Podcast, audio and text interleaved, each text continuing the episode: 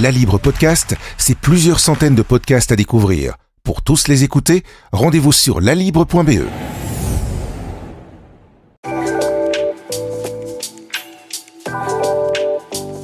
Valentine Van Vive, dans le cadre des podcasts Inspire, on va parler euh, de réemploi.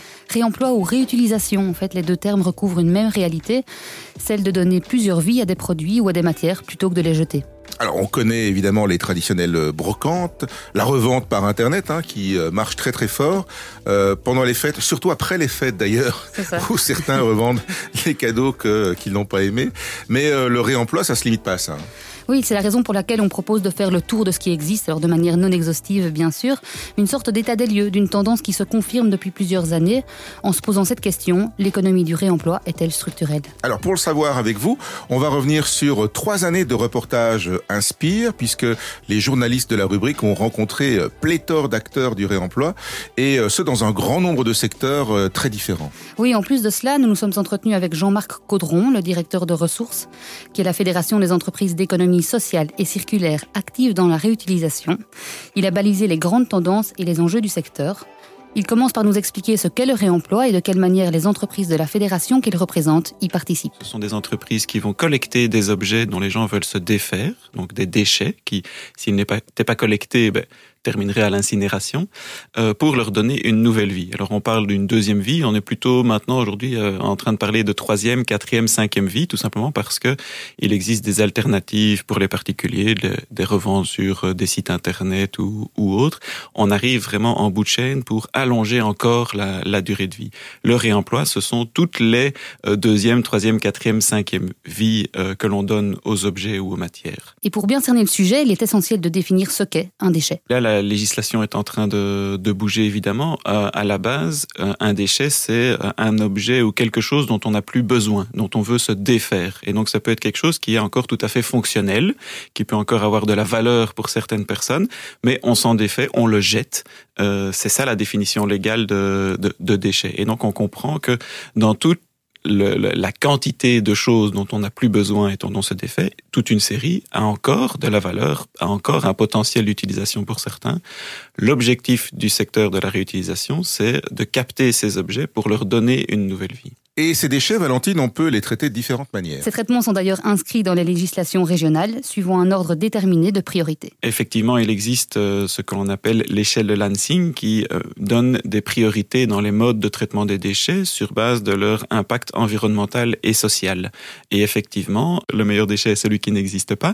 Euh, mais après cela, quand on arrive sur les modes de déchets, redonner une nouvelle vie pour l'objet tel qu'il est est la meilleure option. Pourquoi? Parce que c'est ce qui aura un impact environnemental le plus faible. Donc on va moins détruire l'environnement euh, par cela. Au contraire, on va plutôt le, le, le, préserver que sur des modes de traitement plus lourds comme le recyclage, voire carrément l'incinération ou la mise en décharge ces modes de traitement sont complémentaires. Exactement. Et dans la logique de l'économie circulaire, un déchet peut redevenir une ressource et réacquérir le statut de produit, comme l'explique Jean-Marc Caudron. Dans les trois régions du pays, en fait, on reconnaît la, réutilisation et euh, plus particulièrement la préparation à la réutilisation. Donc quand on collecte des, des, biens dont les gens ne veulent plus, on ne peut pas souvent les, les revendre tels quels. Il faut les nettoyer, les réparer, euh, voire en faire des nouveaux objets. Et donc cette... Euh, euh, ce mode de traitement, on l'appelle la préparation à la réutilisation. C'est reconnu par les régions, mais aussi euh, au niveau de, de l'Union européenne comme un mode de traitement des déchets qui permet de sortir des objets de leur statut de déchet pour leur redonner un statut de, de produit. Euh, les régions aujourd'hui soutiennent, euh, même financièrement, les, les acteurs qui font cette préparation à la réutilisation. On l'a bien compris, donc priorité à la réutilisation de tous ces objets dont on se défait et qui ont encore pourtant de la valeur et un potentiel d'utilisation. Alors pour ça, il faut nécessairement que les entreprises du secteur aient accès aux gisements déchets avant même finalement qu'ils partent au recyclage. Il s'agit en fait d'inverser la logique de récolte en privilégiant la collecte dite préservantes, donc en faisant attention à préserver la qualité des matériaux et des objets afin de pouvoir les réutiliser, tels quels ou non d'ailleurs, et d'ensuite mettre en décharge ce dont en quelque sorte on ne peut plus tirer grand-chose. Alors ces gisements dont vous parlez euh, sont, bah, on peut l'imaginer, énormes. Euh, c'est quoi les, les quantités de déchets qu'on produit? Euh, Selon les chiffres de novembre publiés par le service public fédéral Santé publique, le volume total des déchets en Belgique a augmenté de 7% entre 2016 et 2018 pour atteindre 68 millions de tonnes en 2018. Et Jean-Marc Caudron détaille la production de déchets à l'échelle de l'individu. Chaque personne produit en moyenne par an plus de 500 kilos. Euh, ça, c'est uniquement les chiffres des déchets générés par les ménages. Si on prend en compte l'industrie, euh, tout ce qu'il faut pour produire euh, nos, nos, biens de consommation et ainsi de suite, on arrive à euh, 3500 kilos de, de, déchets par an par personne. À côté de ça, euh, en termes de réutilisation, les objectifs des régions se situent entre 5 et 8 kilos par an par habitant. Euh, donc vous voyez, on génère 500 kilos, on essaye d'en capter 5 à 8 pour le, pour le réutiliser. Aujourd'hui, euh, les performances du secteur sont plutôt au niveau de, au niveau de 3. Donc on voit ce que le secteur euh, représente hein, par rapport à la quantité de déchets énormes produits, des quantités qui sont en constante augmentation. Oui, et le pire, dit Jean-Marc Caudron, c'est que l'on consomme de plus en plus de produits et que ceux-ci sont de moins en moins bonne qualité. Et cela a un impact sur la durée de vie de ces objets, qui a tendance à diminuer plutôt qu'à augmenter. Et s'ils sont donc dès la production de mauvaise qualité, bah ça va être compliqué aussi de leur donner euh, ne fût-ce qu'une deuxième vie. Oui, c'est là effectivement un des défis du secteur. Euh, c'est de pouvoir continuer à valoriser au mieux les objets qui sont collectés, mais c'est aussi d'arriver à influencer euh, la qualité des biens neufs mis sur le marché. Il faut peut-être commencer sérieusement à appliquer quelque chose que l'on dit depuis un certain nombre d'années, c'est-à-dire produire un peu moins, mais surtout beaucoup mieux, euh, des produits qui vont durer beaucoup plus longtemps, qui sont beaucoup plus réparables et réutilisables.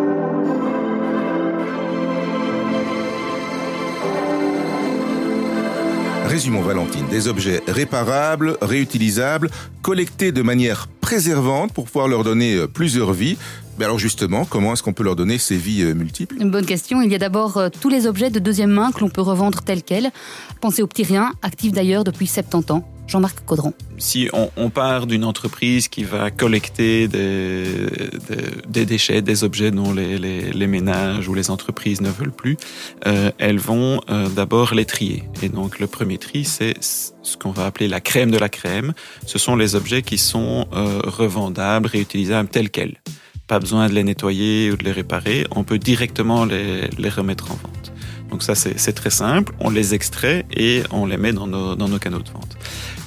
La deuxième option, c'est des objets qui sont toujours fonctionnels, mais qui ont besoin d'être un petit peu nettoyés. Ils sont tachés, ils sont légèrement abîmés. Et puis, le traitement plus lourd consiste à réparer les objets, réparer une porte d'un meuble, remplacer une pièce d'un appareil électroménager, etc. Il existe plusieurs filières de ce que l'on peut appeler la valorisation. La filière du textile est une, une, une des filières les plus développées. Vous avez la filière des, des produits électriques électroniques, euh, donc les, les, gros électroménagers, les petits électroménagers, les PC, puis vous avez la filière des encombrants. On pense évidemment aux meubles, mais tous les petits objets du quotidien, ça passe des livres aux, jouets, euh, les vélos euh, évidemment, euh, et la troisième filière, je dirais, historique euh, dans, dans le secteur. Des travailleurs redonnent donc de la valeur aux biens. Un premier exemple avec Cireo. Oui, chez Cireo, on s'attache à donner une deuxième vie au petit électroménager, avec deux objectifs. D'abord, avoir un impact environnemental positif, et en même temps créer de l'emploi pour les travailleurs qui en sont éloignés. Vinciane Gillard, fondatrice de la coopérative Jean Bloutoise. Alors en fait, on travaille avec des entreprises partenaires euh, chez lesquelles nous allons collecter euh, de l'électro potentiellement réutilisable. Euh, il arrive ici à l'atelier et alors il est remis en état nettoyé et il y a un test final qui se fait avant d'être encodé pour euh, nos différents filières de vente. Les ouvriers de Cireo récoltent 23 tonnes de petits électro par an. Après un tri de ce qui est réparable ou pas, 7 sont finalement vendus, soit environ 1000 objets chaque année. Autre exemple d'économie circulaire dans le secteur des PME cette fois, où les déchets de certaines entreprises constituent la matière première des autres. On se rend dans un zoning de la région liégeoise, chez Logibois, une société spécialisée dans le tri et la réparation de palettes Fabrice Stevens y coordonne le projet d'économie circulaire. Ils récoltent les palettes chez leurs voisins sur l'ensemble du zoning. Ces palettes étaient destinées à être détruites, broyées, incinérées, selon, selon les cas. Eux, qu'est-ce qu'ils font? Ils les trient, réparent en mettant de nouveau des, employés au travail et remettent ces palettes en circulation de manière à sauver un maximum de matière. Les entrepreneurs ont pu se débarrasser à moindre coût de leurs déchets et d'autres ont pu effectivement ne plus acheter de matières premières mais plutôt utiliser les matières disponibles de leurs voisins.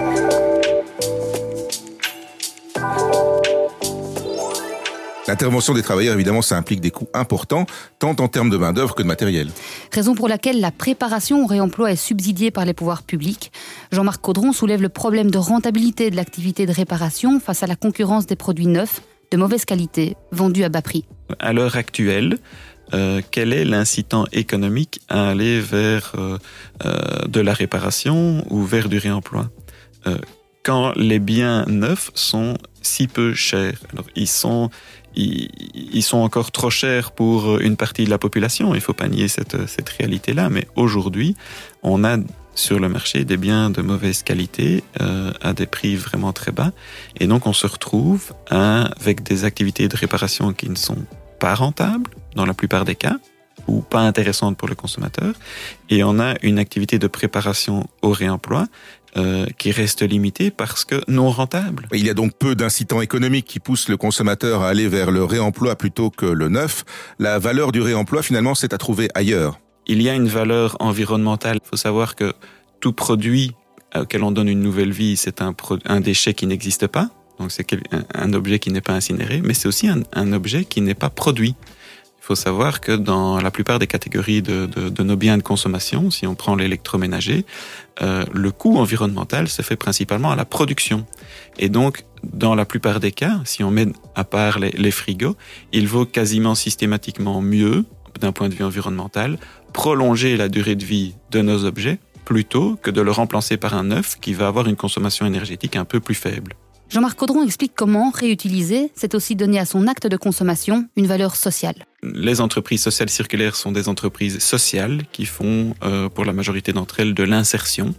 Euh, ben, c'est plus intéressant euh, de euh, développer des techniques de réparation des, des, objets. On va développer plus de compétences euh, en se formant ou en travaillant là-dedans que simplement en collectant des déchets et, et en les triant. Et donc, c'est ça a aussi une valeur euh, sociale et économique de développer cette activité-là. J'en parle pour l'insertion. Maintenant, les objets sociaux des entreprises ne sont pas limités à l'insertion euh, professionnelle. C'est aussi euh, fournir des biens de première nécessité à des publics précarisés. Ça peut aussi être simplement financer des euh, euh des actions sociales, par exemple, des, euh, une capacité d'hébergement pour des, des, des, familles précarisées, pour des familles monoparentales et ainsi de suite. On l'a constaté avec l'exemple de Ciréo, l'enjeu est non seulement environnemental et social, mais aussi économique, puisque les actions de l'entreprise visent à créer de l'emploi pour les personnes qui en sont éloignées. En fait, c'est tout le secteur du réemploi qui est créateur d'emplois. L'enjeu, on le comprend donc, est aussi économique. On a mené des calculs sur base de, des chiffres du secteur, de, des chiffres de 2018, euh, et la conclusion est sans appel. Donc, pour 10 000 tonnes de, de déchets qui vont être préparés en vue d'être réutilisés, euh, on génère 166 emplois. Ben, c'est simple, il faut collecter ces objets, il faut les collecter de manière préservante, il faut euh, les trier, il faut les, les, traiter, donc les nettoyer, les, les, les, réparer, et puis après il faut les vendre. Et donc euh, on a aussi du personnel dans, dans les magasins, et ainsi de suite. Euh, et donc on crée, pour 10 000 tonnes de déchets préparés en vue du réemploi, on crée 166 emplois.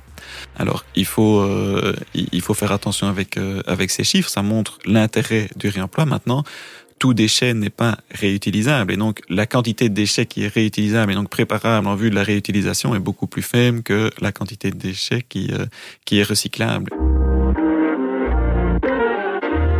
Caudron insiste, pour que l'économie de réemploi soit bénéfique sur le plan social, environnemental et économique, il faut qu'elle soit circulaire et en circuit court. Alors, on crée de l'emploi, de l'activité et du service à la collectivité. Alors revenons aux manières de faire du réemploi. On peut aller euh, plus loin que euh, la deuxième main dont on vient de parler, en changeant la fonction même d'un objet pour lui donner une vie différente de celle qu'il a eue au préalable. C'est ce que l'on appelle le remanufacturing. Jean-Marc Caudron prend l'exemple des meubles qui sont passés de mode. Pensez par exemple aux meubles imposants de vos parents ou de vos grands-parents qui ne trouvent plus acquéreur. Un meuble, c'est jamais qu'un assemblage de planches. Et donc, on peut récupérer les planches pour fabriquer euh, de nouveaux objets en bois. Euh, et ça, ça s'appelle du remanufacturing ou de la refabrication, si vous voulez.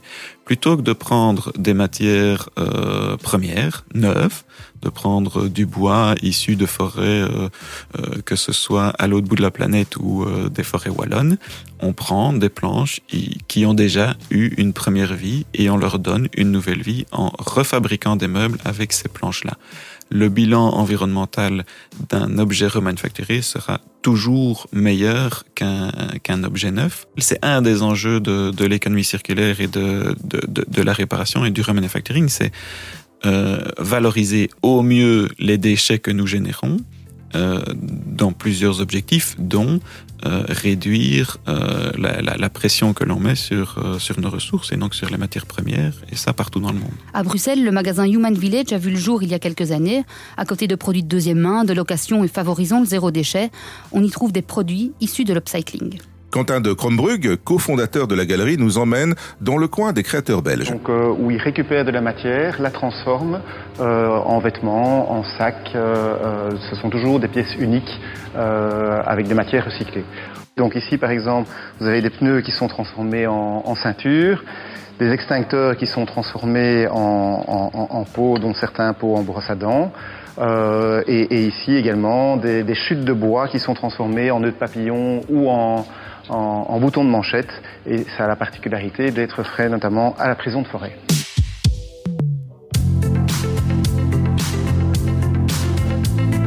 D'autres filières de valorisation existent, notamment celle des biodéchets, à savoir les déchets verts et les déchets alimentaires.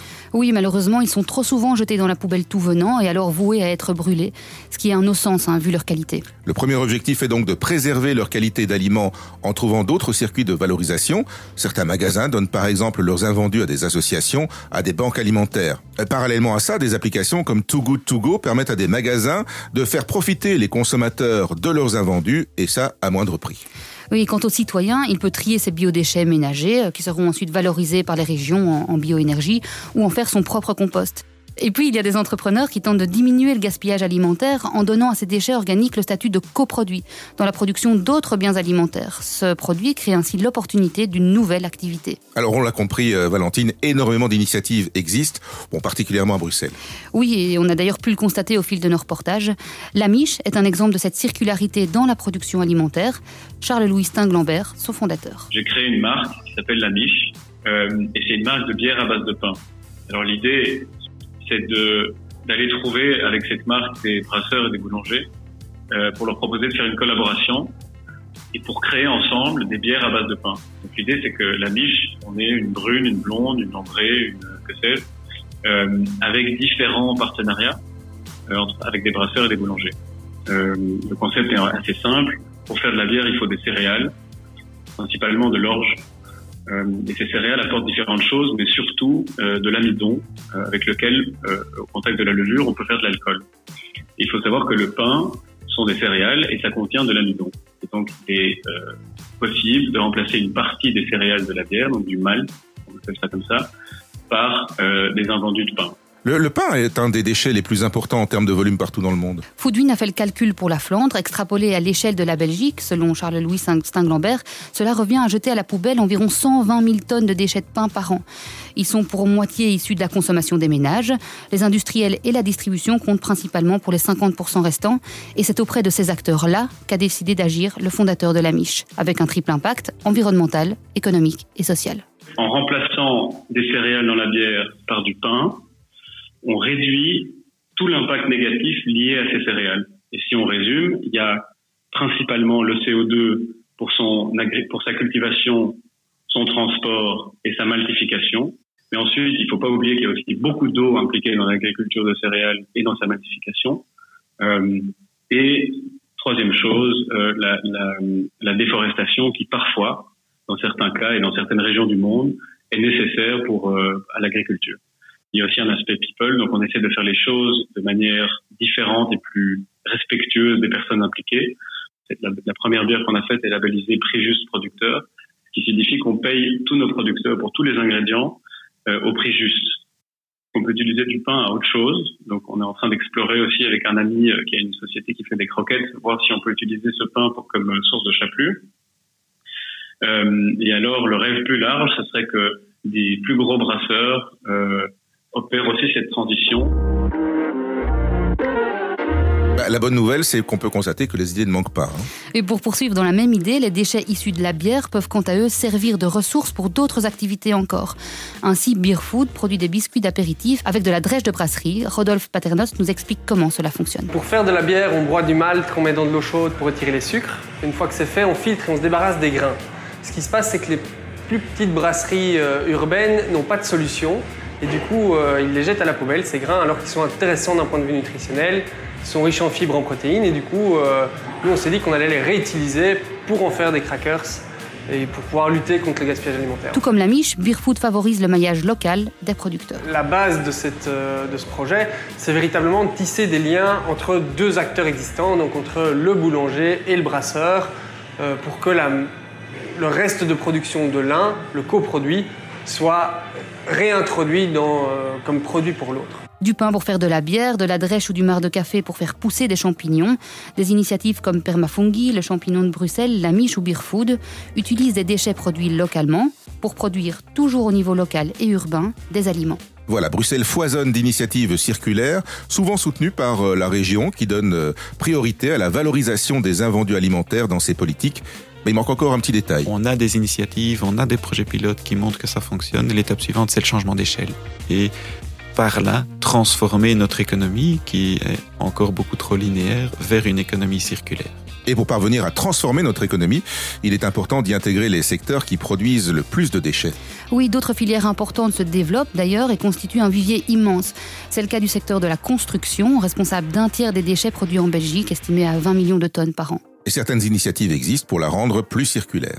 Design Wissen s'active dans l'aménagement intérieur, s'inscrit dans la démarche du réemploi, comme l'explique Christelle Vial, sa fondatrice. Design Wissen, c'est un projet euh, collaboratif euh, de, qui regroupe des artisans, designers et architectes. Euh, et qui crée des aménagements intérieurs, que ce soit de commerce, de bureaux, de particuliers. On essaie de revaloriser en fait la matière euh, le bois qu'on remet en œuvre dans les projets. Ça peut être du bois euh, euh, qui provient des chantiers ou bien via des filières de réemploi qui sont des fournisseurs avec lesquels on travaille soit régulièrement, soit on trouve des opportunités de revalorisation. Cet exemple met en lumière le choix des matériaux au moment même de la construction d'un intérieur ou d'un bâtiment. Et il convient également de penser au réemploi des matériaux lors de la déconstruction des bâtiments. Jean-Marc Audron on travaille à transformer la démolition des bâtiments en déconstruction sélective. Pourquoi? Parce que dans un bâtiment, vous avez d'abord un plein d'objets qui sont réutilisables. Hein. On pense, euh, quand on quitte un, bâtiment, ben, évidemment, tout ce qui est euh, système d'éclairage, par exemple, euh, mais aussi dans un, bâtiment, une institution ou une entreprise, l'isolant. Et puis, on a toutes les matières utilisées dans un bâtiment. Aujourd'hui, on met tout dans un container et on l'évacue demain, on pourrait beaucoup plus trier et donc valoriser, euh, donner une nouvelle vie à ces matériaux euh, dans, dans la construction ou d'autres euh, secteurs. C'est ce à quoi s'attache Olivier Breda, fondateur de Bimodule. Dans le bâtiment Citygate à Anderlecht, il a aménagé des bureaux temporaires et modulables, montables et démontables à souhait. Il en explique le processus. dans un premier temps, un inventaire a été fait à Louvain-la-Neuve de tout le potentiel de matière qu'il y avait dans, cette démolition. Donc on est sur de la cloison de bureaux vitrés, tout ce qui est porte, charnière, toutes les cloisons entre les bureaux où on a pu séparer les, panneaux de bois et récupérer l'isolant qui était entre ces, panneaux, et également euh, tout ce qui est moquette et euh, matériaux de finition en général dans les bureaux. Les cellules de bureau, semblables à des petites boîtes dans une grande boîte que constitue le bâtiment, ont ensuite été montées par une petite poignée de personnes seulement. Ce sont des cellules de bureau qui sont tout à fait assemblables et désassemblables par, par, module pour pouvoir être euh, démontés après leur première utilisation et remontés dans un autre bâtiment sans, sans générer aucun déchet à ce moment-là, vu que tout a déjà été remis à dimension, et qui ont été conçus avec 90% euh, de matière de récupération, euh, c'est-à-dire c'est de la matière qui provient d'un démontage de bâtiment qui était à Louvain-la-Neuve. On a déplacé la matière ici, elle a été remise à dimension pour arriver à nos, à nos modules et pouvoir les assembler entre eux. Donc pouvoir aujourd'hui offrir ce, ces bureaux qui sont démontables et réutilisables. À noter que le démontage et le remontage est rendu possible grâce à l'usage de vis et de boulons et non de colle. Et ça, entre autres, ça démontre toute l'importance de penser aux multiples vies des matériaux dès le départ et d'ainsi adapter la manière dont on construit et dont on assemble aux usages ultérieurs des matériaux. Et pour faciliter la récupération des matériaux dans le secteur de la construction, un métier a vu le jour, celui de valoriste. Jean-Marc Caudron. Il est reconnu officiellement depuis pas longtemps et donc euh, on, on, travaille à la pérennisation des formations des valoristes généralistes. Donc c'est vraiment développer les compétences de valorisation de tout objet ou matière euh, qui, qui est vu comme un déchet. La plupart des entreprises n'ont pas la capacité d'engager un valoriste euh, pour ne faire que ça. Et donc, notre euh, combat aujourd'hui, c'est de faire reconnaître cette compétence de valorisation des, déchets dans toute une série de métiers plus spécialisés. C'est extrêmement important parce que c'est comme ça qu'on va pouvoir euh, outiller les différents secteurs économiques à réellement prendre en compte l'économie circulaire, donc la valorisation des déchets qu'elle génère. L'atout des initiatives qu'on a évoquées, Valentine, c'est aussi leur modularité. On constate également cette tendance dans le mobilier évolutif. C'est ainsi que dans les ateliers de Matty Bibles, on produit moins mais on produit mieux, plus durablement et en pesant moins sur nos ressources. On produit aussi pour plus longtemps, puisque les meubles grandissent avec l'enfant. C'est le principe de l'éco-design, comme l'explique Jean-Marie Bols. Un produit éco-conçu est donc un produit qui s'intégrera facilement dans l'économie circulaire donc euh, optimisation des débitages, de l'utilisation de la matière, euh, après avoir des produits écologiques évidemment, des peintures à base d'eau. Et dans le cadre de l'éco-design, on se permet de remettre en question la fonction même du produit et donc la manière dont il va être réalisé, pensé, pour que par la suite, effectivement, il s'adapte encore mieux à des besoins qui n'existent peut-être pas encore maintenant. L'enjeu ici, c'est d'anticiper les usages futurs qu'on fera d'un lit ou d'un meuble, par exemple. Et on voit émerger une autre tendance qui prend Valentine de plus en plus d'ampleur. Et c'est la location de biens et de services qui leur sont liés. C'est ce que l'on appelle l'économie de la fonctionnalité. Jean-Marc Caudron en explique les contours. Le concept est assez simple en fait. Plutôt que d'acheter une machine à laver, vous achetez euh, une quantité de lavage. Et donc vous achetez un service. Et donc la machine ne vous appartient pas. Si on habite dans un immeuble à étage, on peut en mettre à disposition 3, 4, 5 pour l'ensemble de l'immeuble et chacun va payer au nombre de lavages qu'il fait. Après, c'est euh, l'opérateur qui a fourni la machine qui va s'occuper de sa maintenance, de sa réparation, voire de son remplacement si c'est nécessaire après un certain nombre d'années. C'est intéressant pour les utilisateurs, c'est intéressant pour la planète puisqu'on produit moins, mais c'est aussi intéressant parce qu'on va produire mieux. Tout le monde aura intérêt à avoir une machine à laver qui dure pas 10 ans, mais qui dure 30, 40, 50 ans euh, dans ce cas-là. On n'est pas encore là, on est sur euh, des projets pilotes et euh, ça commence à prendre de l'ampleur euh, en Belgique. Je pense que dans les années qui viennent, ça va se développer beaucoup plus fortement. La pierre angulaire du concept, c'est donc la mutualisation de ces objets que l'on n'utilise que de manière occasionnelle.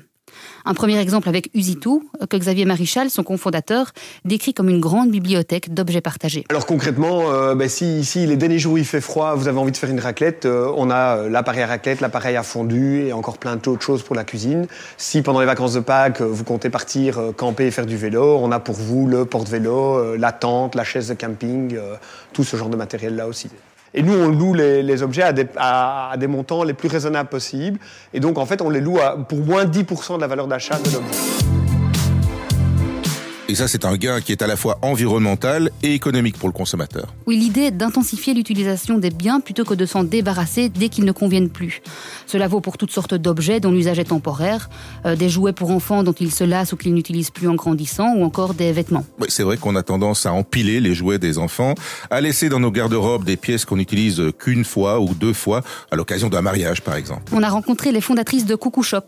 Elles apportent une solution pour limiter l'impact écologique de la production textile grâce à un système de location de vêtements. L'industrie textile est la deuxième industrie la plus polluante après le pétrole.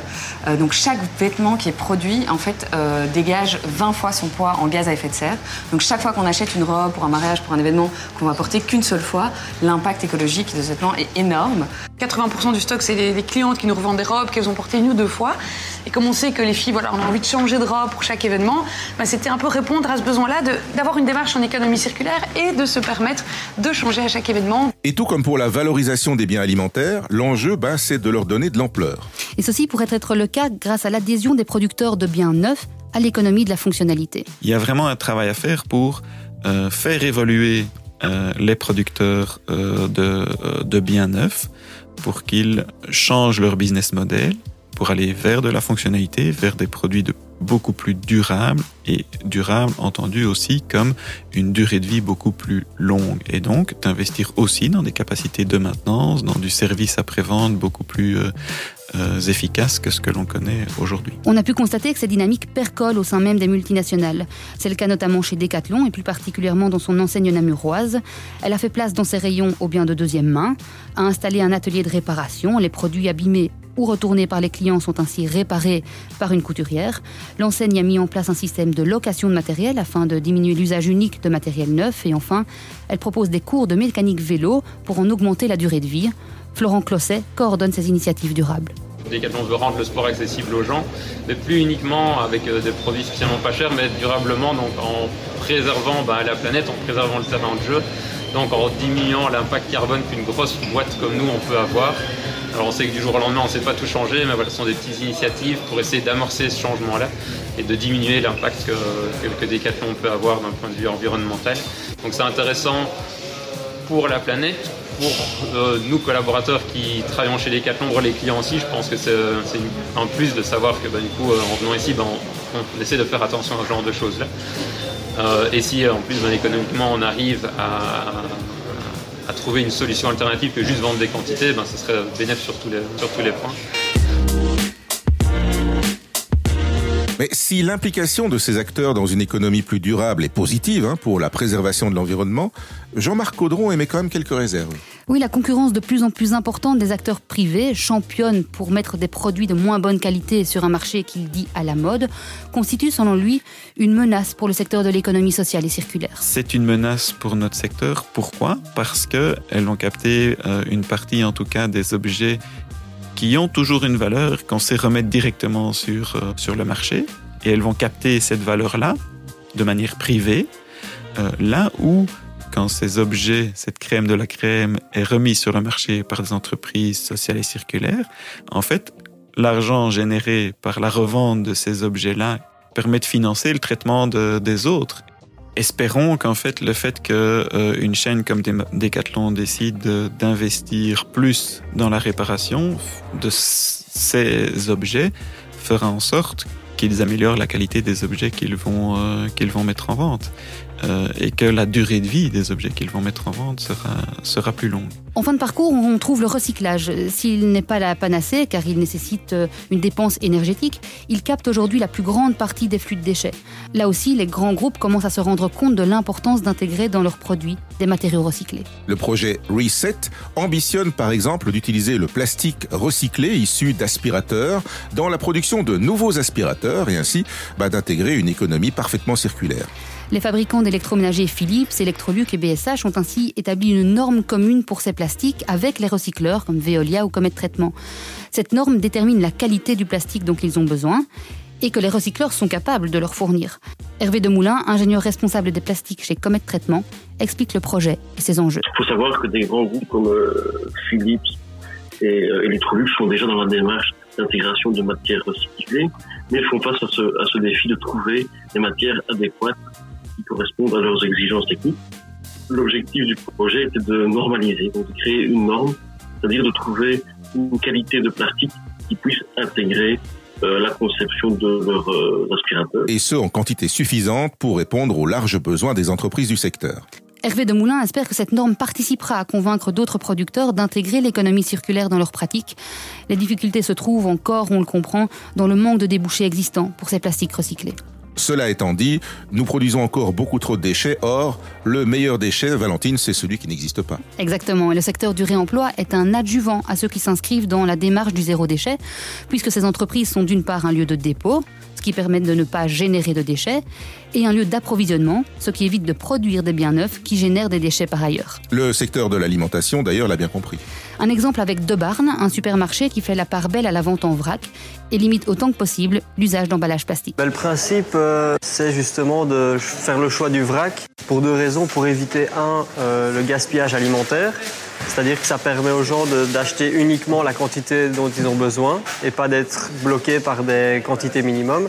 Et aussi euh, d'avoir des tarifs plus bas parce qu'on évite toutes sortes d'emballages. On travaille principalement avec des sacs en papier, par exemple. Et petit à petit, on rajoute maintenant, enfin on propose en tout cas des sacs en, coton réutilisables. Et on a installé une balance à taré, ce qui permet aussi aux clients de venir avec leurs propres euh, récipients, bocaux, euh, etc. Et pour combattre le gaspillage alimentaire, De Barn collabore avec des banques alimentaires et propose une solution pour les déchets organiques de ses clients. On a la chance d'avoir un petit jardin devant le marché dans lequel on a installé des bacs de compost. Donc ça nous permet, en plus de travailler avec des ASBL, de pouvoir composter les choses qui sont vraiment pas réutilisables, donc trop abîmées par exemple. Et, euh, et ce compost, l'idée c'est de l'ouvrir aussi aux clients, donc de nouveau qu'ils soient participatifs et qu'eux-mêmes puissent venir en venant faire leurs courses, jeter leurs déchets que quelque part on leur fournit euh, en en vendant. Des magasins se sont par ailleurs spécialisés dans le zéro déchet en vendant des produits réutilisables, euh, cosmétiques, hygiène de la maison, une manière de combattre l'usage unique, que ce soit de plastique, d'aluminium, de lingettes. On le constate, les initiatives sont nombreuses et touchent différents secteurs. Pour autant, à qui revient la responsabilité du réemploi? Est-ce qu'une responsabilité individuelle du citoyen en tant que consommateur, une responsabilité sociale des entreprises ou celle des pouvoirs publics? Jean-Marc Caudron. Alors c'est une responsabilité à tous les étages, soyons clairs. On a tendance dans notre société à toujours individualiser la, la responsabilité. Mais c'est clair que euh, en tant que consommateur, vous faites des choix tous les jours et que ce choix a une influence on a des choix à faire, mais ces choix ne sont pas infinis. Ils sont liés à ce que les entreprises mettent sur le marché, par exemple. Elles ont donc une responsabilité également. Et puis les autorités, le politique a évidemment aussi une énorme responsabilité. Euh, de nouveau, euh, on autorise ou pas, on encadre ou pas les, types de produits qui sont euh, que l'on peut mettre sur euh, sur le marché, par exemple. L'économie circulaire a encore une belle marge de progression, mais elle fait face à des défis importants résumés par Jean-Marc Caudron. L'économie circulaire, c'est pas un concept magique, c'est pas la réponse à tous nos maux. Nous, on préfère parler d'économie sociale et circulaire euh, et, de circuits courts. Et donc, il faut euh, développer une solution qui correspond à ces trois critères-là. Le deuxième point ou le corollaire de ça, c'est euh, de préserver une place pour euh, l'économie de la réutilisation, de la fonctionnalité et de la réparation à côté euh, de l'économie du recyclage.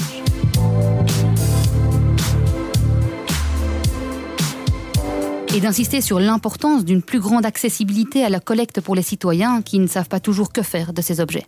L'économie du réemploi, un concept à la mode, mais aussi une tendance structurelle. On le constate sur le terrain, de nombreux acteurs s'y inscrivent et le secteur croît de manière continue. Le réemploi se fait désormais de manière encadrée et tend vers plus de professionnalisme. Par ailleurs, Jean-Marc Caudron constate l'existence d'une volonté politique, et ce à tous les niveaux de pouvoir, de développer l'économie circulaire, dans laquelle la réutilisation a une place importante. Aux autorités de fixer un cadre avantageux pour que la pratique continue de se développer et de poursuivre des objectifs tournés vers la collectivité, des objectifs sociaux, environnementaux et de développement économique local. Merci Valentine. Bon tri. La Libre Podcast, c'est plusieurs centaines de podcasts à découvrir. Pour tous les écouter, rendez-vous sur lalibre.be.